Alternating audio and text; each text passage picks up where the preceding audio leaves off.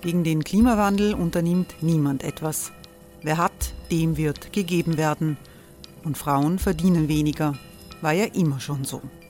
Man ärgert sich und macht weiter. Was aber, wenn nicht? Wir haben eine Idee. Die Falter Arena macht die Bühne frei für Menschen und Projekte, die das Land verändern. Mein Name ist Eva Konzett. Ich leite das Politikressort im Falter. Und am Sonntag, den 26. Mai, veranstalten wir im Wiener Stadtsaal die nächste Falter Arena. Mit dabei unter anderem der ehemalige Politiker und Neosänger Matthias Strolz, Theresa Imre von Markter, Sonja Jöchtel von Love Politics oder Kari Ochsner von Ochsner Wärmepumpen. Machen statt jammern. Wir schauen uns an, wie das funktionieren kann. Kommen auch Sie vorbei. Alle Informationen und Tickets finden Sie unter falter.at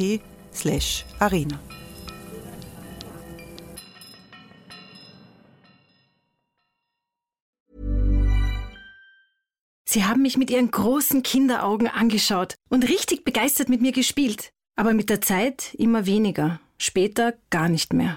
Einsam im kleinen Käfig und dann einfach weggegeben. Gibt's nicht jemanden, der nach vielen Jahren genauso auf mich schaut wie am ersten Tag? Sie hörten Christine Reiler als Rateronja. Wir geben Tieren eine Stimme. Tierschutz Austria. Mehr auf tierschutz-austria.at.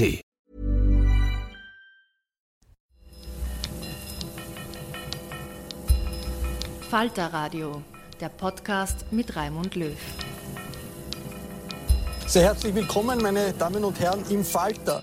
Türkisblau ist abrupt abgestürzt in Österreich. Über die Folgen und die Hintergründe sprechen wir mit Journalistinnen und Journalisten, die alle sieben Stunden dieses Videos aus Ibiza einsehen konnten. Und wir fragen uns, was vom Zauber des Sebastian Kurz geblieben ist, dessen großes Projekt ja Türkisblau war. Ich freue mich, dass drei Kolleginnen und Kollegen aus der Falter-Redaktion gekommen sind. Josef Redl kümmert sich um die Wirtschaft im Falter und Finanzfragen sind da ganz besonders wichtig äh, gewesen bei diesem Gespräch in Ibiza. Die FPÖ hat sich bemüht, russisches Oligarchengeld nach Österreich äh, zu bringen. Was war eigentlich das Interesse des Spiegel und der Süddeutschen Zeitung da, den Falter an Bord zu haben bei dieser Recherche? Naja, also was wir natürlich äh, in so einer Kooperation einbringen können, ist natürlich, dass wir großes politisches Hintergrundwissen haben, dass wir hier in Österreich Recherchen betreiben können, die vielleicht aus Deutschland nicht so einfach sind. Da haben wir uns natürlich auch beteiligt. Florian Klenk ist Falter Chefredakteur. Willkommen. Florian Klenk ist seit Wochen in diese Recherchen eingebunden, war oft in München, auch in Hamburg, äh, hat alle diese sieben Stunden Videomaterial gelesen. Was ist eigentlich da noch zu erwarten? Es ist ja nur ein kleiner Teil gesendet worden. In München, nicht in Hamburg in diesem Fall. Ähm, das sind sieben Stunden, die sehr viel über Heinz-Christian Stach erzählen. Also nicht nur diese Anbahnungen für, mit der Oligarchennichte sind spannend und seine Versprechen, ihr zu helfen, die Kronenzeitung zu übernehmen, damit sie dann auch, wenn sie ihm geholfen hat, politisch Milliardenaufträge aus der Autobahnwirtschaft zu bekommen. Spannend ist, wenn man einen Einblick bekommt in das Denken und Leben von Heinz-Christian Stache. Das ist ein, ein, Mensch, der sich dort sozusagen in diesem halb privaten, halb öffentlichen Setting ähm, einer Frau anvertraut, die er gar nicht kennt, die, deren Pass er nicht äh, kontrolliert hat, die er nicht, offensichtlich nicht einmal gegoogelt hat, weil wenn man sie googelt, findet man sich gar nicht. Und er beginnt irgendwie das Gespräch damit, dass er mal erzählt, äh, was für ein toller Hechter ist und dass er, als er angetreten ist als FPÖ-Obmann, dass man ihn kaufen wollte, die Systemparteien und die Banken wollten ihm also 20 Millionen geben, damit er sich nicht mit dieser Regierung anlegt. Aber er hat das Geld abgelehnt, weil er möchte das System verändern gegen die Islamisierung, gegen den dekadenten Westen. Äh, er bewundert osteuropäische Staaten, weil sie also ähm, Homosexualität ablehnen, zum Beispiel sagt er, das ist eine ganz bizarre Szene. Es sind ja ein, ein, nur wenige Minuten bisher gezeigt worden von diesen sieben Stunden. Was ist dann noch zu erwarten? Naja, es ist zu erwarten, äh, einerseits seine Bewunderung für Orban, die finde ich äh, erstaunlich, seine Bewunderung für Serbien, für so halb korrupte Regime, die ihn äh, hofieren. Ähm, es ist ähm, ein sehr interessanter Dialog, wo Herr Gudenus davon spricht, dass er die Finanzmarktaufsicht abschaffen will. Das ist insofern brisant, weil die Finanzmarktaufsicht natürlich die Banken kontrolliert und bei den Banken, Stichwort Panama Papers, äh, immer wieder auch Geldwäscherei äh, zu sehen war in den letzten Jahren von russischen Oligarchen. Ähm, Strache sitzt daneben und nickt, sagt nicht, das ist ein Blödsinn. Interessant finde ich die ganze Geschichte der Privatisierung des Wassers, äh, des Glücksspielmonopols. Also viele Dinge, die den Österreichern Geld bringen, die ihnen heilig sind, äh, bis zur Kronenzeitung, die den Österreichern auch wichtig sind, äh, verrät er eigentlich. Ja?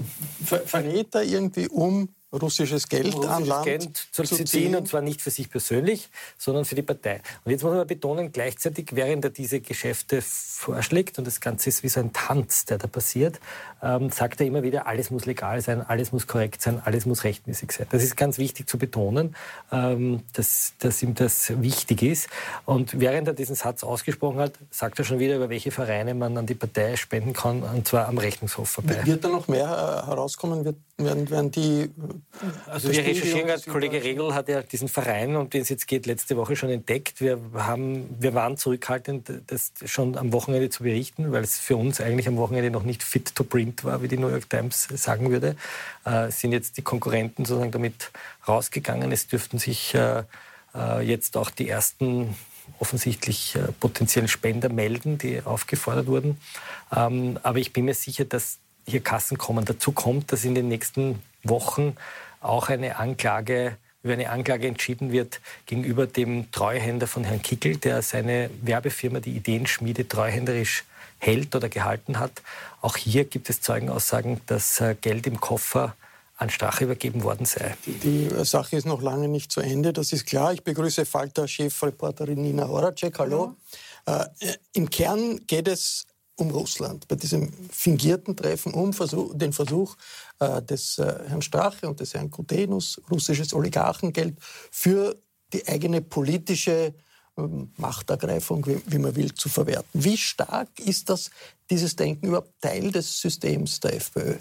Also wir haben keinen Beweis, dass ähm, Geld aus Russland an die FPÖ geflossen ist. Versucht wurde es. Ja, aber es gibt keinen Beweis, dass ähm, davor Geld geflossen ist. Da gibt es keinen Beleg dafür. Was es gibt, ist ähm, ganz viele Treffen, ganz viel Sympathie der FPÖ für Russland, ähm, sehr viele Reisen nach Russland, aber auch zum Beispiel nach Tschetschenien. Ähm, es gibt gewisse Weißwaschung von Diktatoren, wie eben Ramsan Kadyrov in Tschetschenien, ähm, auch Spitzname Schlechter von Grosny, wo dann ähm, eben der Herr Gudenus dort war und ein weiterer FPÖ-Politiker, ein damaliger, um zu sagen, das ist doch eine tolle Demokratie, also Menschenrechte sind da kein Problem.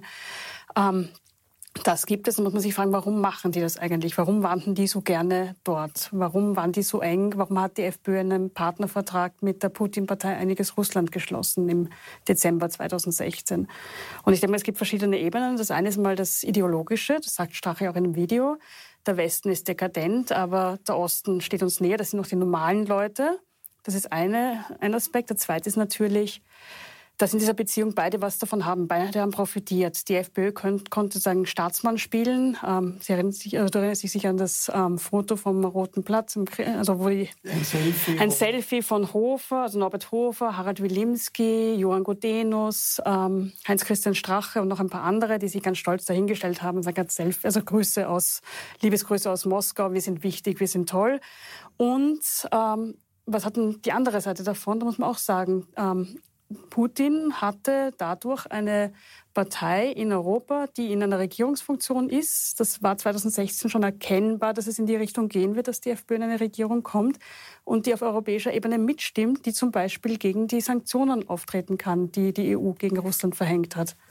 Das muss doch dem Bundeskanzler, dem Sebastian Kurz, ganz klar sein, dass, äh, klar, klar, gewesen sein, dass er hier eine Pro-Putin-Partei in die Regierung holt. Hat er das unterschätzt? Also ich halte den Bundeskanzler Sebastian Kurz für einen durchaus cleveren Kerl. Ich kann mir nicht vorstellen, dass man das nicht sehen kann. Das würde mich sehr überraschen, wenn er das nicht gesehen hätte. Ja, hat ja gemerkt. Die Hochzeit von Außenministerin Karin Kneißl stattgefunden hat. Ne? Das, dieser Besuch war ja kein privater, keine private Audienz, weil der Herr Putin so gut ist mit Frau Kneißl, sondern weil die ganze Entourage, die auch Putin mitgenommen hat, dort in Kontakt treten also können. War das war, schon, das war schon vorher erkennbar. Es war schon vor der Regierungsbildung also das war klar, dann, dann ein bisschen eine strategische Entscheidung der ÖVP-Führung, eine Pro-Putin-Partei in die Regierung ich zu führen. Ich würde nicht so weit gehen, weil weil ja Kurz die Sanktionen gegen Russland unterstützt hat. Ja. Das war ja nicht so, dass er da irgendwie dagegen gewesen wäre.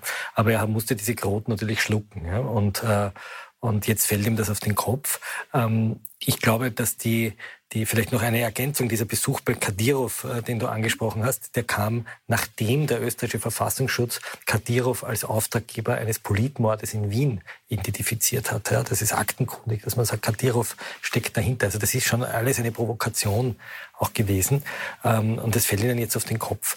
Ähm, für mich erstaunlich in dem Video war auch, wie viel Strache erzählt über Geschäftsfreunde auch aus Russland oder über Israelis, die Geld aus Russland über afrikanische Diamantminien nach Europa bringen. Also es gibt sozusagen diesen politischen Aspekt, dekadenter Westen. Es gibt aber auch diese Business Connections und das Geld der Oligarchen, für das sie sich dauernd interessieren. Und, und die Verbindung zu Russland schafft natürlich einen geopolitischen, eine geopolitische Dimension dieser ganzen Geschichte. Äh, zur Frage der Hintergründe fragen viele, wer kann das organisiert haben, diese Falle?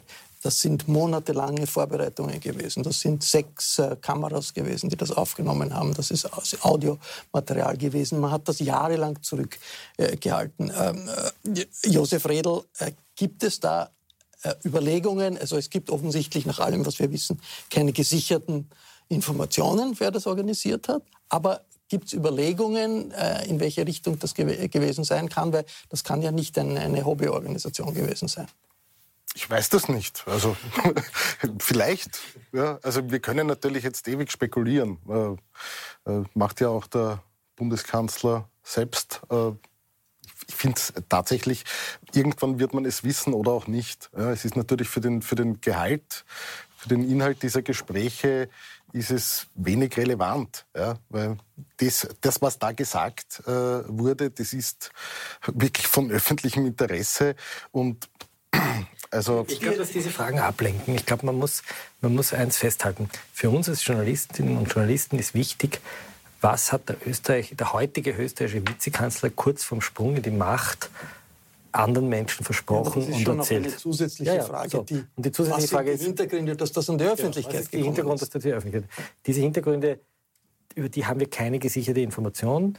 Und wenn wir sie hätten und nicht offenbaren dürften, würde es dem Redaktionsgeheimnis unterliegen. Was man aber sagen kann, soweit, soweit glaube ich, kann man, kann man was offenbaren, ist, dass diese ganze Aktion zumindest nach meinem Dafürhalten, nicht so wahnsinnig viel kostet. Äh, wir reden von sieben Mini-Kameras, die kann man auf Amazon kaufen. Die Tonqualität ist relativ bescheiden. Äh, man hat dort über Airbnb ein Haus gemietet und zwei Luxusautos davor gestellt und davor und danach haben die Lokvögel mit Herrn Gudenus sozusagen das Gespräch gesucht. Also das ist jetzt nicht eine Kommandoaktion. So, und jetzt kann es sein, theoretisch, dass dieses Video sehr lang angeboten äh, wurde. Stache selbst sagt ja, dass da Geheimdienste dahinter stecken. Ich habe dafür keine, völlig ich hab? Ich habe dazu keine Hinweise und ich glaube, das ist reine Spekulation. Und ich glaube, das, was wir im Falter versuchen wollen, ist ja, den Lesern und Leserinnen Fakten zu liefern und zu sagen, was wissen wir und was wissen wir nicht. Wir wissen nicht, wer hinter diesem Video steckt.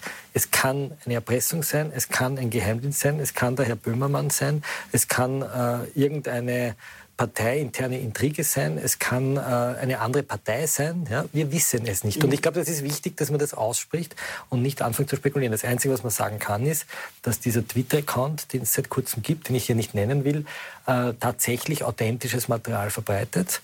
Und zwar jenes Material, das den höchstpersönlichen Lebensbereich von Politikern betrifft. Und wir haben uns ganz bewusst dazu entschlossen, diese Teile nicht zu senden, weil sie wirklich haltlose, nach unserem Dafürhalten haltlose Gerüchte über zwei andere Personen betreffen. Dass das äh, alles, äh, diese unglaubliche politische Wirkung gehabt hat, hängt ja damit zusammen, dass die Medien in Österreich relativ gut die Funktion als Kontrollinstanz in der Demokratie gespielt haben, dass es ja doch nicht das ist, was äh, Strache auch in dem Video äh, gesagt hat, dass er gern haben möchte, nämlich eine urbanisierte Medienwelt. Und er möchte es aber haben. Er möchte in Richtung Orban gehen, wo es die, die, die offiziellen Medien alle pro Orban sind und das wahrscheinlich nie so gebracht hätten. Er nennt hier im Zusammenhang eine Person, Heinrich Petziner, der, so sagt er, äh, für Orban die ungarischen Medien unter Kontrolle gebracht hat und er möchte, dass so etwas auch bei uns äh, passiert. Äh, Josef Redl, wie ist das, wer ist der Herr Petziner und was kann der für eine Rolle,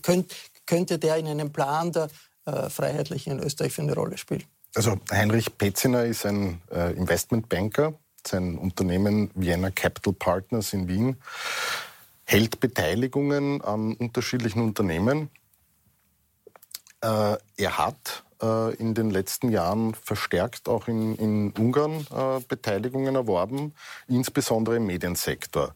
Und da ist äh, immer wieder relativ deutlich zwischen den Zeilen zu lesen gewesen, ähm, dass das im Auftrag äh, oder als Strohmann für Orban-nahe Kreise diese Medien erworben wurden. Und da sind einige auch äh, ganz eingestellt worden, beziehungsweise die Redaktionen auf Regierungslinie gebürstet. Ist etwas in Österreich in diese Richtung passiert, seitdem die FPÖ an der Regierung war? Ja, nein, äh, ist, das Einzige, ist, was muss man, war, muss man sagen. Das Einzige, was, also was die Regierung versucht hat, ist, äh, Nina Horacek hat das in einem sehr schönen äh, Artikel äh, zusammengeschrieben, der übrigens auch einen Preis gewonnen hat. Ähm, was passiert ist, ist, die, die Freiheitlichen haben sich ein ein Mediennetzwerk geschaffen und sie haben begonnen, äh, klassische Medien ähm, über Inseratenpolitik sozusagen zu steuern. Das heißt, der Falter zum Beispiel hat ganz wenige Inserate bekommen, gewisse rechtsextreme Blätter haben auf einmal Inserate bekommen, nicht wahnsinnig viel, aber immerhin so, dass es doch was ausmacht. Ähm, und das, was man in diesem Ibiza-Video mitkriegt, ist, dass der Stache versucht, die Kronenzeitung, die ihm ohne dies sehr gewogen war, äh, unter seine Kontrolle zu bringen. Und jetzt nennt er eine ganz entscheidende Szene, die ich total interessant finde. Er sagt nämlich, er war auf der Yacht von René Benko. René Benko ist ein, äh, ein äh, Immobilien... Ähm, ähm, Makler und Entwickler. Genau, der sagt, ich war auf der Yacht von René Benko, auf der Yacht Amor, glaube ich, oder Roma, Amor, eine 64, Roma, glaube ich, eine 64 Meter Yacht und da kommt er gerade her, erzählt er, und äh, Benko habe ihm bekundet, dass er Interesse an der Kronenzeitung hat. Im Jahr 2017, also noch weit bevor Benko tatsächlich die Hälfte des Funke-Anteils, also Viertel, ein Viertel der Kronenzeitung, äh, gekauft hat. Und das Erste, was Benko gemacht hat, wie wir wissen, oder zumindest haben die Dichans behauptet, es sei von Benko gewesen, war, in den äh, Spesenabrechnungen äh, des Christoph Dichand zu, zu zupfen. Und äh, auf einmal ist im Konkurrenzblatt Österreich, sind auf einmal die Spesenrechnungen aufgetaucht. Benko sagt, er war es nicht. Die Krone sagt, er war es sehr wohl, äh, weil er will nämlich Dichand rauskriegen und er will vor allem erreichen, dass Dichand nicht mehr seinen Vorabgewinn hat von ungefähr 10 Millionen Euro im Jahr ähm, und er will die Dinge neu ordnen. Und das riecht schon ein bisschen nach dem, was die Kronenzeitung vermutet hat, nämlich ähm, der Herr Nusser, der Chefredakteur von heute, der ja zum Dichand-Imperium gehört, Nusser gesagt, da passiert jetzt das Gleiche wie bei Orban in Ungarn. Und das finde ich interessant, wenn man sozusagen diese diese kleinen Elemente zusammenzieht, dass man sich schon die Frage stellt, ob wir hier erleben, dass sehr ähm, regierungsnahe, reiche Kreise beginnen, Anteile an Zeitungen zu kaufen, um der Regierung einen Gefallen zu tun. Österreichische Oligarchen sozusagen. Österreichische Oligarchen fangen an, möglicherweise im Interesse auch von Regierungsmitgliedern Anteile an Medienhäusern zu kaufen. Ähm, das finde ich zumindest eine interessante, mal eine interessante Spur. Es ist nicht, äh, einen Durchgriff haben Sie keinen gehabt. Daher sieht Österreich heute so aus. Und daher, äh, ja, wobei man sagen muss, die Kronenzeitung, die Kronenzeitung kommt ja jetzt, nicht unterdrückt die Kronenzeitung wirkt ja jetzt fast wie ein Dissidentenblatt. Ja? Also man muss ja die Dinge schon wieder ordnen. Die Kronenzeitung hatte eine ganz innige Ehe mit Heinz-Christian Strache äh, die letzten Jahre. Die haben ihn noch vor drei Tagen raufgepusht. Ja? Und diese enorme, äh, diese, diese, diese, diese Aggression, die ihm jetzt entgegenschlägt, erinnert mich schon irgendwie so an eine gescheiterte Ehe, wo einer der Partner jetzt die Detektivfotos sieht äh, und im Internet entdeckt. Ne? Wie, andere Frage. Äh, äh, Gudenus hat eine ganz wichtige Rolle gespielt in der ganzen Geschichte, hat das ja organisiert, das Treffen, hat die Kontakte gehalten, wie man jetzt weiß, auch längere Zeit nach diesem Treffen in Ibiza, ist jetzt ausgetreten aus der FPÖ. Wie wichtig war Gudenus in der FPÖ? Nee, er, war seit ja, seiner, er war seit seiner Jugend FPÖ-Mitglied. Er ist zum ersten möglichen Zeitpunkt als Jugendlicher der FPÖ beigetreten. Ähm, er hat dort von Anfang an eigentlich versucht, schon als ganz junger, die Partei, die unter Haider ja eh schon sehr weit rechts gestanden ist und sehr ausländerfeindlich war, noch ein Stück weiter nach rechts zu bringen. Wirklich Karriere gemacht hat er dann eigentlich erst nachdem ähm, ähm, Heinz-Christian Strache die Partei übernommen hat. Strache und Godinus sind seit vielen, vielen Jahren enge Freunde. Und im Windschatten von. Auch Burschenschaftler, oder? Ja, ja, der, der, der Strache hat den Godinus in seine Burschenschaft geholt, in die Vandalia. Der Godenus ist der Leibfuchs und der Strache ist der Leibbursch vom Godenus. Das ist die, glaube ich, haben auch äh, eigene Namen, Burschenschaftlernamen. Ja, ja. Der, der Strache ist der Heinrich und der Godenus ist der Wotan. Also nach dem Gott. Ja, wobei es gibt auch einen Wotan. Ähm, Fels, dort wo in Niederösterreich, wo die Godenus ihr Anwesen haben. Er hat immer gemeint, das ist nicht der, der germanische Gott, sondern es ist halt auch dieser Felsen neben der Godenushöhle. Keine Ahnung, beides passt zu ihm gut. Er ist jetzt ausgetreten aus der mhm. FPÖ. Was heißt das? Ist das jetzt nur, so tut, als hätte man nichts damit zu tun? Oder ist das, geht das tiefer? Ist das eine, eine, ein tieferes Problem für die Kernleute in der FPÖ? Also ich kann jetzt auch nur sagen, versuchen, das zu erklären. Ich weiß es jetzt auch nicht 100 Prozent. Ich denke mir, die beiden hatten eine lange Freundschaft. Ähm, der Gudenus hat den Strache da ziemlich reintheatert in diese Geschichte. Strache, es gab auch einen Moment, wo der Strache gesagt hat, er zweifelt, ob das nicht eine Falle ist. Und der Gudenus hat gesagt, nein, nein, das ist keine Falle, darin bestärkt zu bleiben. Und vielleicht ist es einfach der Versuch auch der FPÖ zu sagen, okay, Gudenus opfert sich, tritt aus, ähm, und wir schieben alles dorthin, der ist schuld und dafür können wir den Strache wieder mal ähm, irgendwann wieder ganz nach vorne holen. Wenn wir ein bisschen das größere politische Bild in Österreich jetzt anschauen, Türkisblau ist gescheitert, die FPÖ ist in Oppositionsmodus, äh, schießt aus allen Rohren auch gegen die äh, ÖVP. Äh, das hat auch gegeben nach dem Ende von äh, Schwarz-Blau 1. Da hat es einen Bruch gegeben, dann ist der FPÖ ganz schlecht gegangen äh, mit Haider und dann hat sich die FPÖ wieder erholt. Wenn man sich ein bisschen das noch einmal durchdenkt, ist das ähnlich gelaufen diesmal? Was besagt das über die Wiederbelebungsmöglichkeit der FPÖ, diese Erfahrung von äh, Türkis-Blau im Vergleich zu Schwarz-Blau? Also ich glaube, die FPÖ ist insgesamt heute stabiler als damals. Damals gab es ja auch eine Parteispaltung. Ja. Ähm, was man natürlich schon noch sehen muss, ist, dass, dass ein gewisses Machtvakuum entsteht, weil es einen sehr kleinen Inner Circle bei der FPÖ gegeben hat, rund um Kickel und Strache. Und Strache ist weg, Gutenus ist weg, Kickel ist schwer beschädigt. Ähm, die ÖVP will, dass er als Innenminister zurücktritt. Da ist die Frage, ähm, wer dieses Vakuum füllt. Da sind ja jetzt nicht mehr viele, äh, abgesehen von Norbert Hofer. Aber ich glaube, dass die Partei insgesamt äh, stabiler ist als damals.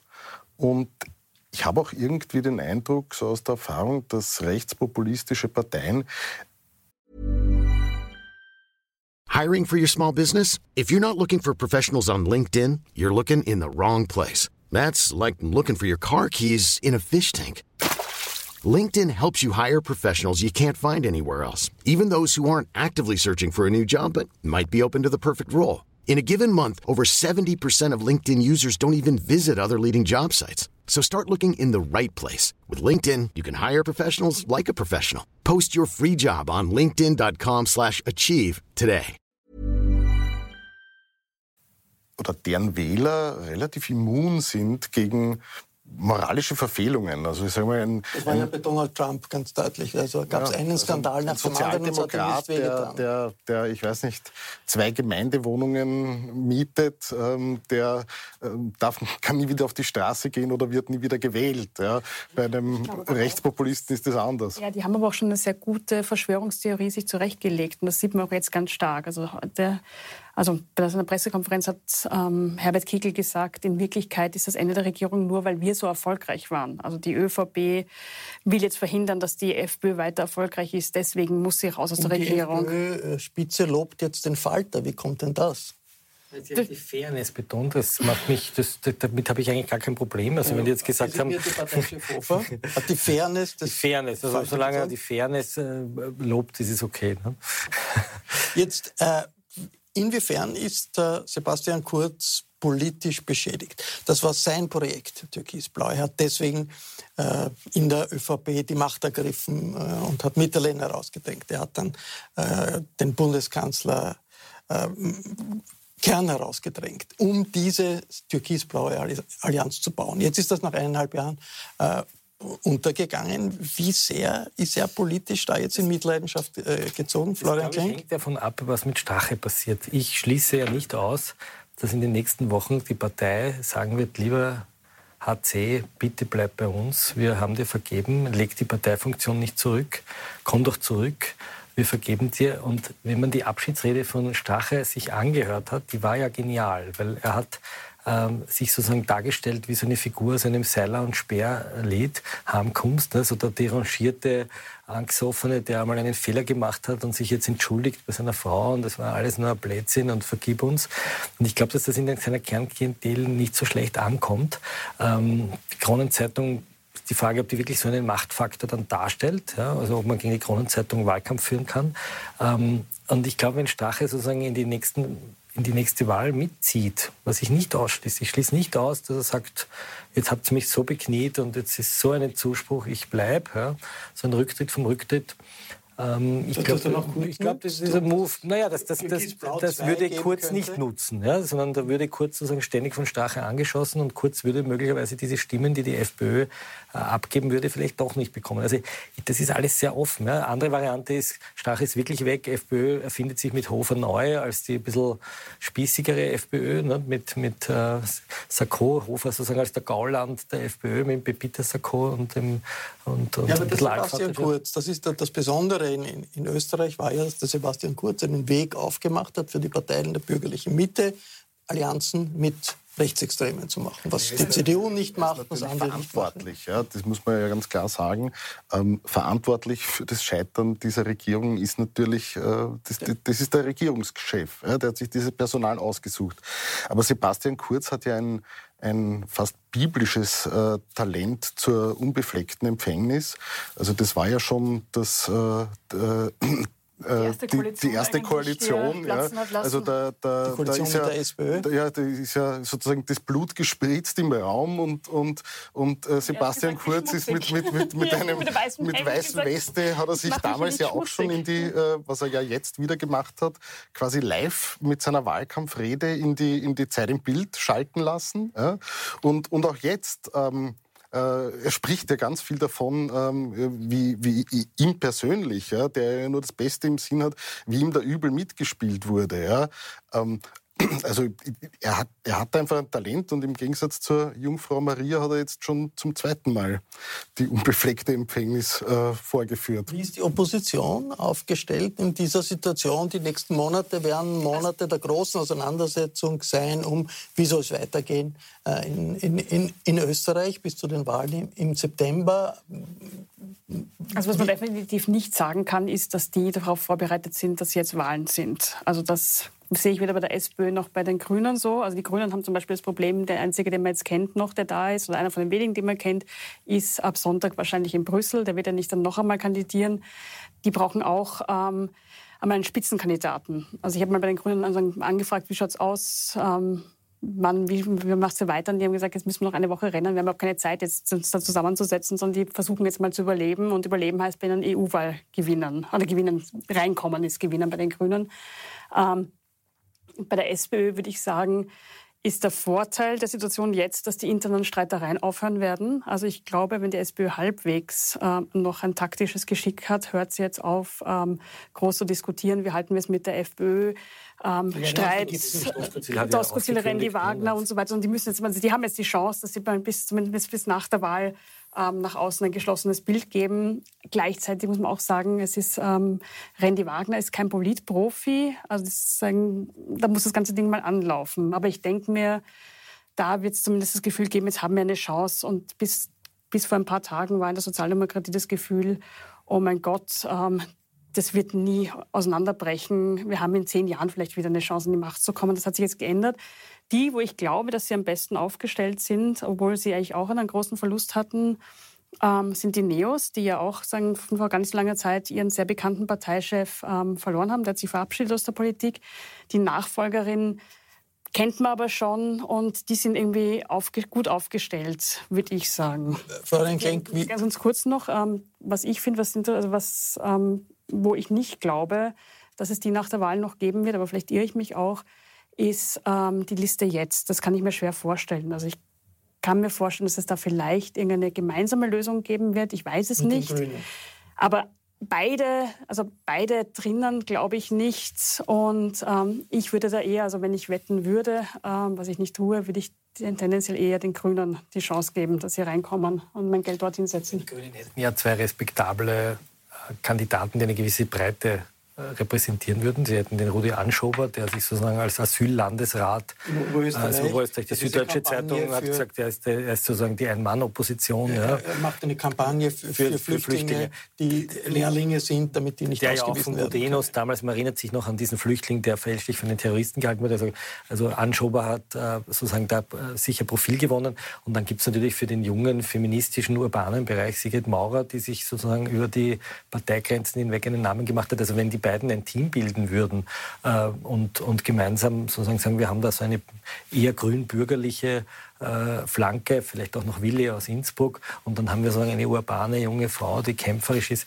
glaube ich, haben die durchaus Chancen, äh, mit einem respektablen Ergebnis einzuziehen, wenn die Liste Bilds äh, wegbricht, was derzeit anzunehmen ist. Die inhaltliche Auseinandersetzung, die es ja äh, geben wird in den nächsten Monaten, in welche Richtung Österreich gehen soll, in Europa, in welche Richtung Österreich gehen soll, in Fragen der Migration, in, in Fragen der sozialen Sicherheit, der Modernisierung. Äh, hat da Kurz eine Chance zu sagen, das ist ein guter Weg, auf dem wir gewesen sind, den möchten wir jetzt fortführen? Oder ist das alles durch die, den Zusammenbruch der türkisblauen äh, sagen, das war kein guter Weg. Aber so, so, so, der Kurz hat nur die Chance zu sagen, das war ein guter Weg, den wir gegangen sind. Er kann nicht sagen, alles, was ich jetzt gemacht habe in den letzten eineinhalb Jahren, war schlecht. Das mache ich jetzt ganz anders. Das glaube ich nicht. Die Frage ist, ob sein Strahle-Image kaputt ist. Ich meine, Kurz hatte sein Momentum äh, mit der Balkanroute und am Höhepunkt der Flüchtlingskrise. Und da war er sozusagen für die, für die jetzt eher rechts- und konservativere Milieu in Österreich, das ja eine Mehrheit, eine klare Mehrheit stellt, ja, nach jeder Wahl, war er natürlich ein Heiland, ja, weil er anders als Haider nicht diese Nazi- Anspielungen gebraucht hat, diesen 86er Jahrgang. Äh, also er ist frisch rausgegangen und gesagt, was, was, kümmert mich die Geschichte? Da war ich ja noch nicht mal geboren. Und jetzt ist er sozusagen vor einem Scherbenhaufen. Und die Frage ist, ob er dasteht als jemand, der sozusagen diesen Scherbenhaufen zu verantworten hat oder ob er der ist, der sagt, ich, äh, ich, ich, ja, ich kann das sozusagen wieder zusammenkleben. Ich bin der Einzige, der aus dem Scherbenhaufen wieder eine, eine schöne äh, äh, Skulptur bilden kann. War nicht ich, das waren genau. die anderen. Ich ja. bin der mit der schönen Vase. Also das, glaube ich, die Bombe die ist geplatzt äh, wenige Tage vor den Europawahlen und die FPÖ ist ja eine ganz wichtige Partei in der Allianz der Rechtsextremen in Europa äh, nach wie vor. Wie groß ist die Bedeutung für diese Allianz von Le Pen, Salvini, anderen äh, Rechtsaußenparteien in äh, Europa, dass hier die FPÖ, die an der Regierung war, immer auch gepriesen wurde als eine Partei, die es geschafft hat, bis zur Macht jetzt abgestürzt ist, Nina Horacek? Ich glaube, das ist der Einfluss ähm, auf der europäischen Ebene bei den extremen Rechten in Europa ist enden wollen. Ich meine, Österreich hat acht Millionen ähm, was, was wird passieren? Was eh schon passiert ist in Wirklichkeit, in Wirklichkeit war mittlerweile Salvini ähm, der große Macher. Salvini wird, ähm, glaube ich, ähm, beim, bei der Wahl am Sonntag ein sehr gutes Ergebnis machen, wird Erster werden. Die zweite, die sehr stark sein wird, ist Marine Le Pen den französischen Wähler, glaube ich, ist das relativ egal, was da bei uns los ist. Und dem italienischen auch. muss man noch nennen, Nigel Farage in Großbritannien genau. ebenfalls, der erste, genau. der, an erster um, Stelle durchaus landen könnte. Man muss auch sagen, Salvini hatte ja auch so einen Skandal mit den Russen. Ähm, Marine Le Pen hat Gelder bekommen ähm, für den Wahlkampf aus Russland. Das hat ihnen überhaupt nichts geschadet. Warum soll jetzt, dass der Strache auf Ibiza da mit einer Pseudo-Oligarchin einen Abend verbringt, irgendeinen Einfluss. Also das glaube ich einfach nicht. Also, wo, wo sicherlich eine, ein Dämpfer ist, ist, glaube ich, für jene Kräfte, etwa in der CDU, die sagen, äh, da hier ist in Österreich ein alternatives ja, genau, das Modell. Vorbild Österreich Modell, ist für die äh, der Angela Merkel geworden. entstanden. Sie haben das dritte Mal eine Chance bekommen und Sie haben es das dritte Mal vergeigt. Das ist ne? gescheitert und das hat auch äh, europäische äh, Dimensionen und Auswirkungen. Das war der Falter-Talk zu den Hintergründen des Strache-Videos. Ich bedanke mich sehr herzlich bei Florian Klenk, Nina Horacek und Josef Redl. Ich habe Falter-Herausgeber Armin Thurnherr nach Ähnlichkeiten und Unterschieden des Auseinanderfalls von Türkisblau zum Ende von Schwarzblau unter Schüssel und Haider gefragt. Der erste Zusammenbruch war eigentlich 2002, ne? das war Knittelfeld. Dann danach ist dann 2006 äh, die Ablöse durch die SPÖ gekommen. Äh, Knittelfeld war ein Psychoskandal innerhalb der, der FPÖ zwischen Haider und aufgeputschten Rechtsaußen, die er nicht mehr kontrollieren konnte, was dann den in Anführungszeichen gemäßigten Kräften die Möglichkeit gab, zu Schüssel überzulaufen, beziehungsweise Haider dann dazu gebracht hat, in der Folge eine Abspaltung zu gründen und mit der dann weiter regiert wurde.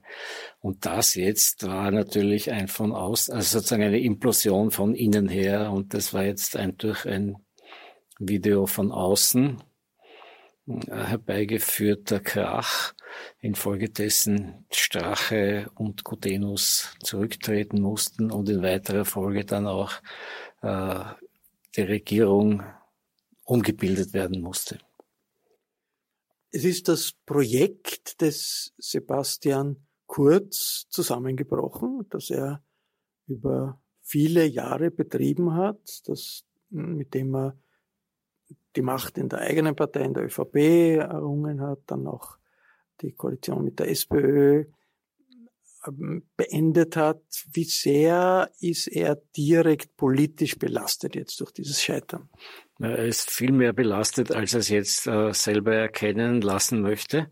Denn, äh, wie gesagt, er hat tatsächlich dieses, diesen Bruch mit der SPÖ vorbereitet. Es, da war ja sozusagen schon ein jahrzehntelang schwellender Kleinkrieg, Grabenkrieg, äh, ja, fast Kulturkampf zwischen diesen beiden im Gange, der dann dazu geführt hat, dass man ja fast nicht mehr miteinander reden konnte. Aber dazu gehören auch immer zwei.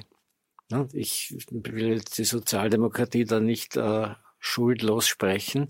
Aber in der letzten Phase hat eindeutig Sebastian Kurz diese Spaltung mit allen Mitteln provoziert. Zuvor war es Wolfgang Schüssel, der hat Alfred Gusenbauer keinen Millimeter Erfolg gegönnt. Da ging es recht schnell vorbei. Dazwischen hat dann Werner Feimann mit einer kalkulierten Machtpolitik, mit einer Koalition mit dem Boulevard, die ÖVP ein bisschen eingehegt. Und dann äh, ist ihr das also auch unangenehm geworden. Und dann hat Kurz im Verbund mit Erwin Bröll und, und auch mit Sobotka äh, diese, diese Koalition systematisch gesprengt. Das hat ja auch der Vizekanzler Mitterlehner recht eindrucksvoll dokumentiert, der dann sozusagen das Opfer dieser, dieser Kurzen Arbeitsweise wurde.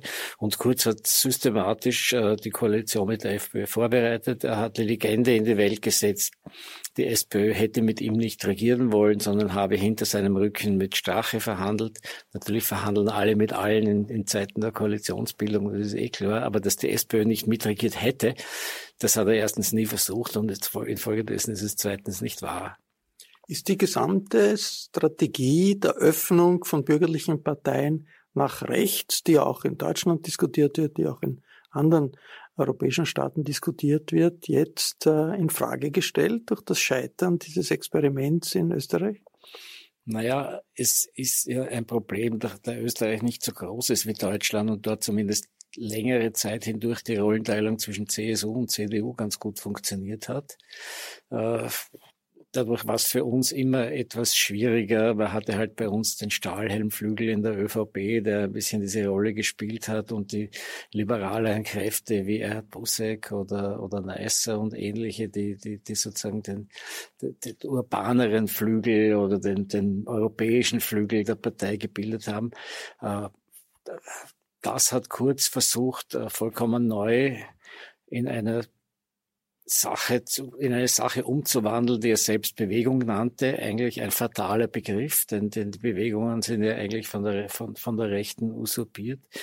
Und er hat äh, natürlich, muss man schon fairerweise auch sagen, wie alle Politiker darunter gelitten, dass es eben in Österreich keine rechte Partei gibt, die regierungsfähig ist. Ne? Das ist ja immer die Krux der Politik gewesen, dass weder Rot noch Schwarz die Option eines Partners hatten, weil man eben mit der Haider FPÖ nicht regieren konnte und mit der Strache FPÖ, wie sich zeigt, auch nicht regieren kann. Also war diese Option in Wirklichkeit immer weg und Kurz hat sich eingebildet, er stellt mit seiner Art des Regierens, mit seiner Art der Message Control, der Meinungsbeeinflussung, äh, des Strahle-Images, äh, schafft es zumindest eine Zeit lang, diese Partei so zu instrumentalisieren, dass er dann vielleicht nochmal abziehen kann, was Schüssel 2002 abgezogen hat, nämlich in eine Wahl zu gehen und eine deutliche Mehrheit zu kriegen, die vielleicht dann auch andere Koalitionsoptionen auftut für ihn. Du hast äh, einmal ironisch äh, Sebastian Kurz als Neofaschist bezeichnet. Ein Wortspiel, Faschismus, Faschismus. Faschismus ist natürlich nicht äh, Faschismus, aber hat, äh, klingt so ähnlich. Äh, die sind alle fesch, diese äh, jungen Politiker. Ist das äh, das Ende des Neofaschismus? Faschismus, des Faschismus? Ja, also ich glaube, dass die Kurzpartei äh, tatsächlich etwas Sektenartiges hat, weil sie ist ja ein, auf einen relativ engen inneren, inneren Klüngel äh, beschränkt, der die politischen Ziele nicht wirklich kundtut, sondern sich eher mit Taktik, mit Message Control, mit, mit ganz genau geplanten kommunikativ-politischen Abläufen beschäftigt und das tun sie sehr effizient und sehr gut, muss man sagen. Der Faschismus war ja ein Begriff, den ich für Haider und die Burenpartie geprägt habe. Ich habe Stache immer für einen Faschisten gehalten und nicht für einen Faschisten. Er hat allerdings in Ibiza durchaus auch faschistische Züge gezeigt, vielleicht etwas hilflos. Und es gibt auch faschistische Züge an Kurz und seiner, seiner, seiner Truppe. Ne? Wenn man sich vorstellt, äh, Kanzleramtsminister, der mit Socken dem Parlament seine Verachtung kundtut, indem er da den Socken ans Rednerpult tritt. Ich meine, das sind ja Stilversagen ohne Gleichen. Ne? Wo wird's das geben? Ne? Das äh, ist eigentlich wirklich unerhört. Und äh, ich glaube aber, dass diese Kerntruppe äh, sehr eingeschworen ist und kommunikativ so geschickt, dass ich ihr auch zutraue, dass sie von Anfang an mit der FPÖ koalierend auf so einen Moment vorbereitet war. Und wie Figura zeigt, hat sie ja mal versucht, zuerst noch personalpolitisch das Optimum herauszuholen und ist sicher jetzt schon besser als alle anderen Parteien auf die Wahlwerbung und auf den Zeitpunkt der Wahl im September vorbereitet. Nach äh, dem Ende von äh, Schwarz-Blau 1 hat es eine lange Phase gegeben, in der sich die FPÖ äh, sehr schwer getan hat, die Spaltung Keider gegen Strache, hat sich aber wieder erfangen und äh, eigentlich überwunden ist diese äh, merkwürdige nationalistisch-demagogische Strömung äh, diesen Einschlag in der österreichischen Politik nicht worden. Ist das jetzt eine Chance, äh, nachdem sich hier gezeigt hat, was äh, dahinter steckt, äh, wenn die Leute offen reden, wie der Herr Strache gesprochen hat, einfach äh, diese Strömung, die, die, die rechtsextreme Strömung in Österreich so einzugrenzen, dass sie das politische System nicht mehr so dominiert, wie das in den letzten Jahren oder auch Jahrzehnten der Fall war? Ja, die Chance ist da. Es besteht eine gewisse oberflächliche Chance auch darin, dass Strache sich mit der Kronenzeitung angelegt hat und das Bündnis von Rechtsextremismus und Boulevard, vor allem Kronenzeitungsboulevard, war natürlich das, das entscheidende Element, das diese Leute auch zum Erfolg geführt hat. Das sagt sie selber in dem Video. Also das ist ein, er schätzt den Unterschied auf sieben Prozent ein, ne? also 27 oder 34, je nach Unterstützung der Krone. Und wenn man das dann nach unten äh, subtrahiert, dann können es auch mal 20 oder vielleicht auch nur 15 Prozent sein, die dann rauskommen, wenn die Krone diese Leute nicht mehr unterstützt. Andererseits unterstützt die Krone natürlich seit Jahrzehnten das Milieu, das sie wählt und betreibt eine Volksbildung, die den, diesen Erfolg erst in der Form möglich gemacht hat, früher als, als in anderen Ländern. Und äh, das Milieu hat sich ja inzwischen so ausgeweitet durch, durch verschiedene andere Boulevardzeitungen, auch durch die neue Suböffentlichkeit, die sich im Internet ausgebreitet hat und die die FPÖ sehr stark für sich aufgebaut hat, so dass die kommunikativen Voraussetzungen für diese Art von Politik heute leider anders sind als noch vor 20 Jahren. Das heißt, das macht einen wieder eher skeptisch. Und das ist ja auch durchaus zu erwarten. Aber man muss sich daran erinnern, dass Kurz ja mit FPÖ-Themen eigentlich die Wahl gewonnen hat. Ne? Und es war natürlich auch sein Erfolg, nachdem Strache die Umfragen ja jahrelang angeführt hat. Wer weiß, wie zutreffend die waren, aber jedenfalls wurden sie so publiziert. 31 Prozent Strache, 20 Prozent ÖVP. Ne? Und das hat Kurz immerhin so weit umgedreht, dass er, er Erster wurde und, und Stimmenstärkster. Aber wir das umgedreht, indem er eben das Ausländerthema zum Spitzenthema und zum fast ausschließlich einzigen Thema gemacht hat, gefolgt von einem antisemitischen Thema, genannt mit der Schiffe Tal Silberstein, die auch jetzt ja, in vollkommener Absenz des Herrn Silberstein und, und, und äh, wieder, wieder im, im Mund führt, ja, vollkommen ohne Anlass und da auch, auch sozusagen wiederum dazu beiträgt, so Milieus zu schüren, die wir schon seit der Waldheimzeit in unzähliger Erinnerung haben. Ne? Damals war es die Ostküste, jetzt ist es halt Silberstein. Wenn es so etwas in Ungarn passiert wäre unter Orban, hätten wahrscheinlich ein paar Internetzeitungen darüber berichtet, aber der öffentliche Rundfunk hätte das weitgehend verschwiegen. Die großen Medien hätten das wahrscheinlich verschwiegen. Es wäre nicht zu der politischen Bombe gekommen, die es in Österreich ist. Also die Diversität der Presse, der Journalismus hat da irgendwie äh, die äh, liberale Demokratie gerettet, die Demokratie gerettet. Wie ein großer Unterschied zwischen Österreich und, und, und Ungarn oder, oder Polen. Wie stark, wie stabil ist nach dieser Erfahrung die äh, unabhängige Presse, wie sehr können, kann, kann die Zivilgesellschaft auch in Österreich jetzt aufbauen auf dieser Erfahrung. Da hat sich freier Journalismus äh, bewährt. Ja, unbedingt. Also die Institution, die am meisten darauf aufbauen können müsste, ist der ORF. Man hat ja bemerkt, dass eine sonderbare Mutinjektion, also adrenalinartig aus den Innenorganen am Freitag stattfand, als klar war, dass, äh, äh dass das wirklich zu einer Regierungskrise führt, übrigens keine Staatskrise, wie, wie gern behauptet wird. Und Stabilitätsbeschwörungen sind eher lächerlich, sondern es ist eine Regierungskrise, die wird ganz normal geregelt, wie es auch in einer zivilisierten Demokratie üblich ist. Aber der ORF hat, hat eine sehr gute, ausführliche Berichterstattung gemacht und hat gezeigt, dass es auch mutiger geht, äh, solche Dinge zu begleiten. Natürlich äh, muss man auch dazu sagen, dass ohne den Effekt, den Knalleffekt der Krone-Schlagzeile FPÖ am Ende wahrscheinlich es nicht einmal zum Strache-Rücktritt in dieser Form gekommen wäre. Und dass der Herr Hofer dann heute kühl darauf hinweist, nachdem Strache auf Facebook äh, sagt, FPÖ jetzt erst recht und so herum andeutet, dass er vielleicht in Wien weitermachen könnte, dass Hofer dann kühl sagt, naja, er ist von allen Ämtern zurückgetreten. Das ist schon auch diesem, der Macht dieser Zeitung zuzuschreiben. Aber äh, natürlich zeigt es die Macht der, der, Presse und auch die Macht von gutem Journalismus und Aufdeckerjournalismus. Und das hat die Publikation dieses Videos und auch die Kommentierung, eigentlich die ziemlich einhellige, einhellige Kommentierung dieses Videos durchgezeigt. Das war der Falter-Talk zum Absturz von Türkisblau und den Hintergründen des Strache-Videos. Ich bedanke mich bei den Kolleginnen und Kollegen des Falter, die mitgemacht haben, Florian Klenk, Nina Horacek, Josef Redl und Armin Thurnherr. Nur mit starker, unabhängiger Presse kann eine demokratische Gesellschaft dem Ansturm der nationalistischen Demagogen widerstehen. Dass wir in Österreich eine solche Presse haben, unterscheidet uns von Ungarn unter Orban. Wenn Sie die journalistische Arbeit des Falter unterstützen wollen, dann empfehle ich ein Abonnement des Falter. Ein Falter-Abo kann man auch im Internet bestellen über die Homepage abo.falter.at. Dieser Podcast ist ja gratis. Podcasts sind ein immer wichtiger werdender Teil der neuen Medienwelt. Ich verabschiede mich bis zur nächsten Folge.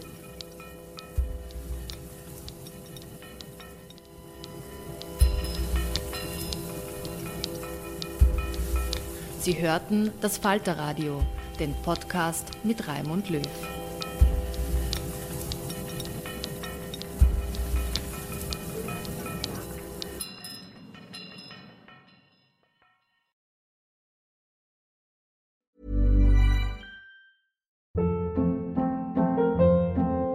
Hold up. What was that? Boring. No flavor. That was as bad as those leftovers you ate all week. Kiki Palmer here, and it's time to say hello to something fresh and guilt-free. Hello Fresh. Jazz up dinner with pecan-crusted chicken or garlic butter shrimp scampi. Now that's music to my mouth. Hello Fresh. Let's get this dinner party started. Discover all the delicious possibilities at hellofresh.com.